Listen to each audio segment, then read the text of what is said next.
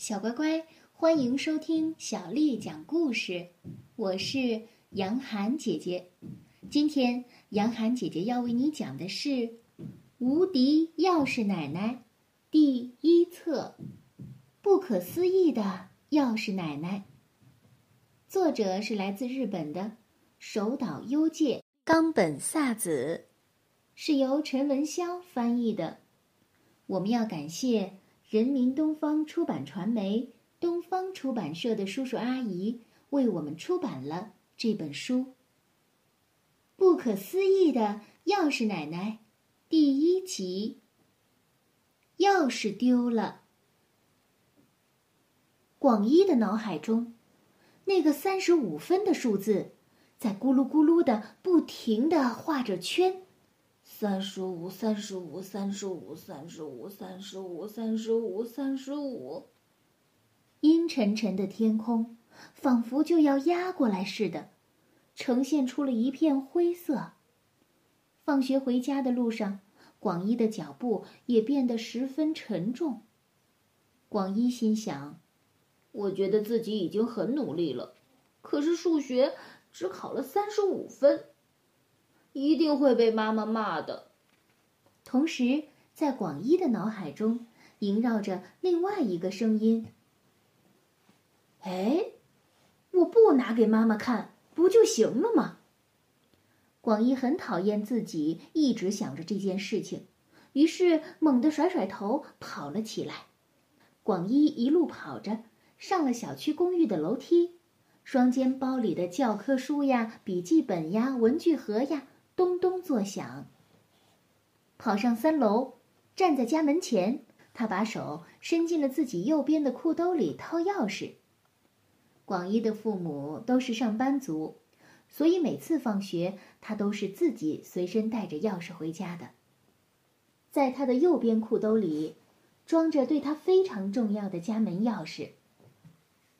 哦，没了。广一眉头一紧，原来他的裤盼断掉了，拴在裤盼上的钥匙，连着那根绳子也一起掉了，掉在哪里了呢？广一焦急地回想着今天可能掉钥匙的情况，急得脸色啊都变青了，因为没了钥匙就进不了家门呀，肯定是在跑的时候掉的。想到这儿啊。广一把书包挂在了门把上，一边下楼一边四下寻找着。沿着跑回来的道路，广一弯着腰，眼睛不放过任何一个地方，慢慢的边走边找。可是都找到自己开始跑的地方了，还是没有看到钥匙的影子。惨了惨了，这可怎么办呢？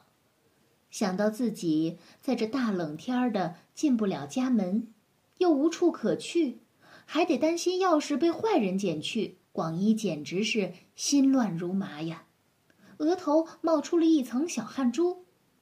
他在同样的地方来来回回、来来回回找了许多遍，但还是没找着。对了，可能是掉在学校了。想到这儿，广一又沿着放学回来的道路睁大眼睛寻找着，慢慢夺回了学校。穿过校门。广一来到了白天玩过的单杠附近。你在那儿干什么呀？不是已经过了放学的时间了吗？一位年迈的保安站在广一的身后问道。保安大伯很严厉，总是不苟言笑。广一平时都不敢正视这位大伯。那个，我丢东西了，可能是丢在教室里了。我可以去教室里找一找吗？广一胆怯的小声说道：“哦，丢东西了，丢了什么东西呀？我家的钥匙。哦，真巧呀！要是钥匙的话，我倒是捡了一把。是吗？您捡到了呀？啊，得救了，得救了！广一不由得松了一口气。我进不了家门，还一直烦恼着该怎么办呢。”呵呵，这么小就自己带钥匙回家呀，可真了不起！我也有一个随身携带钥匙的孙子，跟我分开住在别的地方。保安大伯乐呵呵的讲着，看上去也不像是平时那么严厉了。大伯，你捡到的钥匙在哪儿呀？可以还给我吗？当然可以了，钥匙放在后勤办公室里。不过那把钥匙好像不是你的。哦，为什么呀？广一吃惊的问道。那把钥匙呀，是我大前天捡到的。你不是今天丢的钥匙吗？今天弄丢的钥匙是不可能被我大前天捡到的呀。听了这番话，广一非常失望。小家伙，你赶紧去教室找一找吧，说不定啊，就在教室里呢。广一赶紧穿过长长的走廊，跑向了三年级三班的教室。教室里黑乎乎的，一个人也没有。幸好教室的门还没有被管理员锁上。广一赶紧走到自己的课桌旁，可是找遍了课桌的周围，还是没有找到钥匙。突然，广一想起来，今天第四堂课是音乐课，于是跑去音乐教室找了一遍。但是结果依然是白搭，他还是没有找着。走出校园时，广一快要哭出来了。妈妈六点以后才能到家，可离六点还有两个多小时，要去哪儿度过这段时间呢？真是屋漏偏逢连夜雨呀！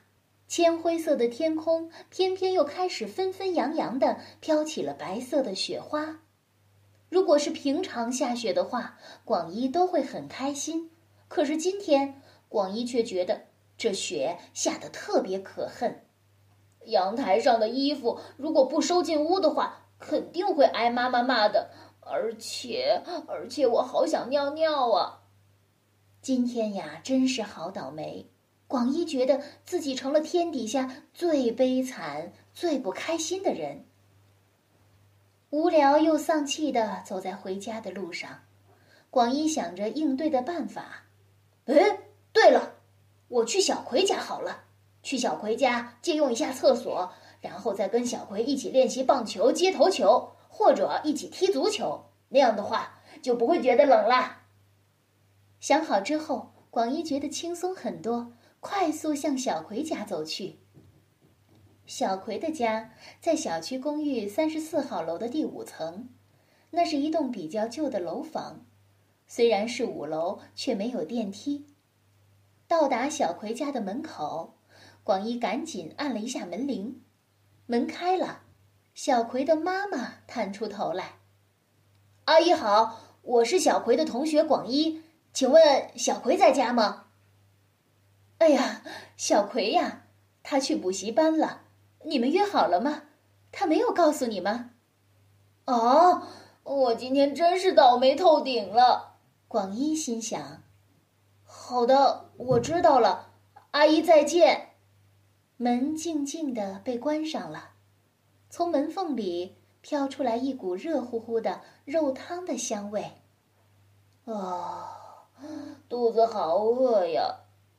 广一饿着肚子，一边下楼一边使劲儿的憋着尿。现在该怎么办呢？要不再重新去找一遍钥匙吧？但是天上飘飘零零，一直在下着雪，应该很快会把小小的钥匙掩盖住的。估计再找一遍也是白搭。对了，去小不点儿家看看好了。广一想起了他的另外一个小伙伴儿。他满怀希望地按了一下住在小区公寓十七号楼四层的小不点儿家的门铃，没想到是小不点儿的爸爸开的门。小不点儿的爸爸是个出租车司机，总是有很多的话，是个超级能说的大叔。哎呀，你是小不点儿的朋友吧？但是现在他正在复习功课，我一不盯着他的话，他马上就会偷懒不学习了。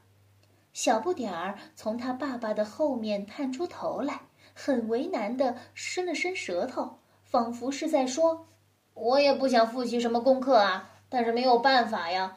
我爸爸总是啰里啰嗦的，今天就不能和你一起玩了，只能等下次了。”因为小不点儿的爸爸在，广一说不出想借用一下厕所的话，也说不出他要一个人玩，只是想借一下小不点儿的球的话。好的，叔叔，再见。哎呀呀，好不容易来找小不点玩的，真是不好意思了。广一一边听着小不点爸爸的声音，一边开始往楼下走。哎呦，原来这小不点的爸爸对小不点儿也是望子成龙呀！啊，呃，我好想上厕所呀，怎么办呀？广一撅着嘴，一副很失望的表情。难道我今天真要有家不能归，无人收留了吗？今天的故事就为你讲到这儿了。如果你想听到更多的中文或者是英文的原版故事，欢迎添加小丽的微信公众号“爱读童书妈妈小丽”。接下来的时间，我要为你读的是唐朝诗人李白写的《静夜思》。《静夜思》，唐·李白。床前明月光，疑是地上霜。举头望明月，低头思故乡。床前明月光，疑是地上霜。举头望明月，低头思故乡。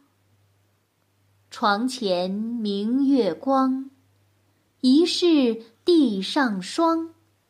举头望明月，低头思故乡。小乖乖，晚安。